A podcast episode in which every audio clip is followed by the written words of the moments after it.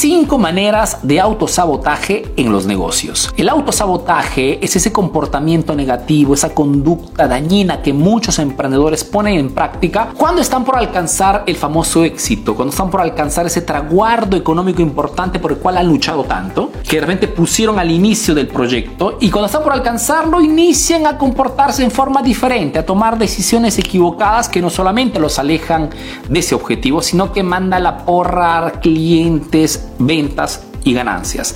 Mejor dicho, se convierten en sus peores enemigos. Conocer cuáles son estas causas nos permiten a nosotros que hacemos negocios de estar siempre atentos y no caer en estas trampas, trampas de comportamiento de autosabotaje.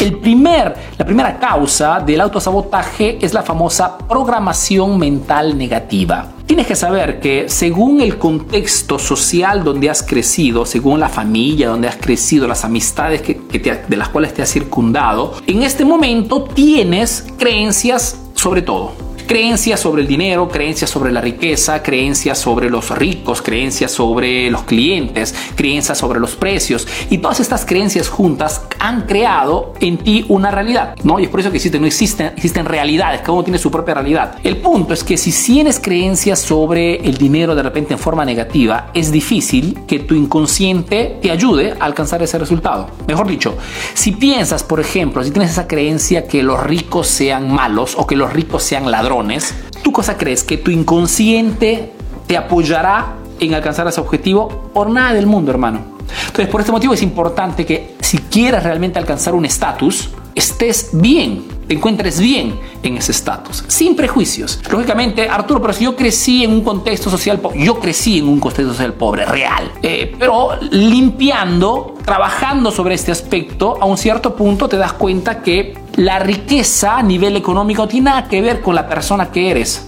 ¿no? Yo digo siempre, el dinero no te cambia, el dinero amplifica el tipo de persona que eres. O si eres una persona egoísta, serás egoísta que seas pobre o que seas rico. O si eres una mala persona, serás una mala persona que seas rico o que seas pobre. No cambia nada esto del dinero, es simplemente un facilitador. Si eres pobre, tendrás que contentarte. Si eres una persona que tiene posibilidades, tienes más opciones, ¿no? No tienes simplemente que contentarte, sino que eres tú que eliges tu estilo, tu forma, tu tiempo. Segundo causa, digamos, del autosabotaje es el famoso, la famosa procrastinación. La procrastinación es esa conducta negativa que lleva al emprendedor a que las decisiones importantes no sean tomadas de inmediato o que de repente posterguen cosas que tengan que ser realizadas ahora por mil motivos. puedes hasta procrastinar por miedo, puedes procrastinar porque tienes miedo de equivocarte y más el negocio crece y más lógicamente las responsabilidades son más grandes. Entonces, cuando inicias a sentir que estás iniciando a procrastinar muchas cosas, tienes que tomar la decisión contraria. Saber que una decisión rápida puede acelerar un proceso y por más que el proceso sea equivocado, visto que has hecho una cosa rápida, puedes corregir rápidamente. la velocidad de toma de decisiones en los negocios es vital. Entonces la procrastinación puede llevarte al cierre del negocio y es un comportamiento de autosabotaje. Tercer comportamiento o causa del autosabotaje es la famosa búsqueda de la, de la burbuja. ¿no? Burbuja significa que a un cierto punto el emprendedor que inicia a alcanzar resultados importantes busca o trata de circundarse de personas que le den siempre la razón y trata de evitar opiniones que no sean acorde a, sus, a su visión, a sus metas, a sus objetivos. ¿no? Este es un comportamiento también bastante negativo. ¿Por qué? Porque si te circundas solamente de personas que te dan siempre ok, te dan siempre la razón, pues fundamentalmente pierdes la conexión con la realidad. Y el emprendedor muchas veces es una persona que tiene constantemente visiones, ¿no? Está siempre con la visión de qué cosa podemos hacer, las nuevas colaboraciones, nuevas ofertas, está siempre viajando con la mente. Entonces es importante que tengas, al contrario, a tu alrededor personas que te pongan de nuevamente, como se dice, con el pie en la tierra. ¿Ok? Es muy importante. Si te creas o en forma consciente o inconsciente, ves que te estás circundando solamente de personas que no te dan la contraria, sino que cualquier cosa digas, te digan, ok, estás cayendo en una trampa de autosabotaje. La cuarta, la cuarta manera de autosabotaje es el famoso el impostor. Y también es, una, es un, digamos, un comportamiento negativo psicológico que se llama la síndrome del impostor específicamente, ¿no? Y es cuando el emprendedor que está alcanzando una cierta, un cierto estatus, está alcanzando un cierto objetivo, la empresa está creciendo, inicia a haber un flujo constante de dinero, inicia a ponerse la pregunta, ¿me lo mereceré? O inicia a pensar de repente que toda su, su riqueza, ¿no? O todo ese éxito sea simplemente consecuencia de la suerte, que no sea realmente consecuencia de un duro trabajo de estrategia y de constancia, ¿no? Y es un gran problema esto.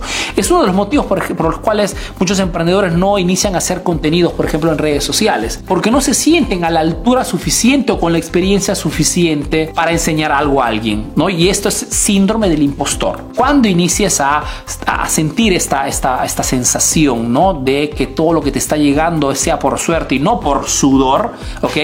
Haz una pequeña lista de todo lo que has tenido que superar, haz una pequeña lista de todo lo que has tenido que combatir y todas esas batallas que te han costado de repente, ¿no? Agallas, eh, heridas y que pero igualmente te han empujado a seguir adelante. ¿no? Porque créeme, el éxito nunca llega facilito. Hay siempre alguien por detrás que está trabajando duro y parejo. Y el quinto, el quinto, la quinta manera de autosabotaje es el juego siempre al seguro, ¿no? O jugar siempre a lo seguro. Significa que a un cierto punto el emprendedor no quiere tomar riesgos. Cioè se olvida de la gasolina, de la chispa principal del éxito de los negocios. Se olvida muchas veces que está allí o alcanzado ese resultado gracias a todos los riesgos que se ha tomado. Y sobre todo se olvida que el riesgo hace parte del emprendimiento. Y inicia a ese punto a tomar solamente, digamos, lo que él presupone la cosa correcta.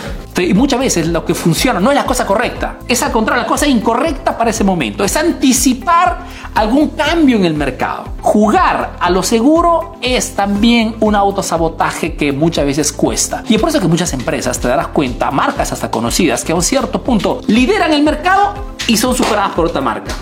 ¿Ok? Por ejemplo, el ejemplo más simple es Apple. Apple no era líder del mercado, ¿no? Era en el momento Nokia. Después estaba Motorola. Apple nace, sale al mercado con una propuesta totalmente distinta, totalmente en contratendencia a lo que según los líderes el mercado estaba buscando. ¿no? Y lanza al mercado pues un aparato totalmente distinto, sin botones, simplemente con una pantalla toda grande. Eh, en ese momento había solamente un botoncito aquí para que los que compraron el, primer iPhone, yo fui uno de ellos, y te das cuenta que realmente tomar decisiones arriesgadas, sobre todo cuando estamos en este mercado tan rápido, ¿no? Puede ser sin duda una conducta correcta. Entonces, el jugar solo lo seguro es sin duda una conducta autosabotaje. Y por eso dice que el riesgo tienes que, es, como el miedo, ¿no? No puedes desaparecerlo, pero tienes que aprender a convivir con ese tipo de sensación. Y el riesgo es uno de ellos. Chicos queridos, esperando que esta mm, pequeña demostración, estas pequeñas cinco maneras de autosabotaje te hayan hecho reflexionar y comprender de repente dónde estás cayendo, te sean útiles, te mando un fuerte abrazo y te doy cita al próximo próximo video aquí en la página Emprendedor Eficaz, la única página especializada en marketing para emprendedores. Si no me conoces, soy Arturo Vera, soy un emprendedor peruano que vive y hace negocios en Italia, en Europa principalmente, y que a través de este proyecto Emprendedor Eficaz está ayudando a miles de emprendedores latinos a mejorar sus negocios a través del marketing. Te mando un fuerte abrazo y te veo en el próximo video. Chao.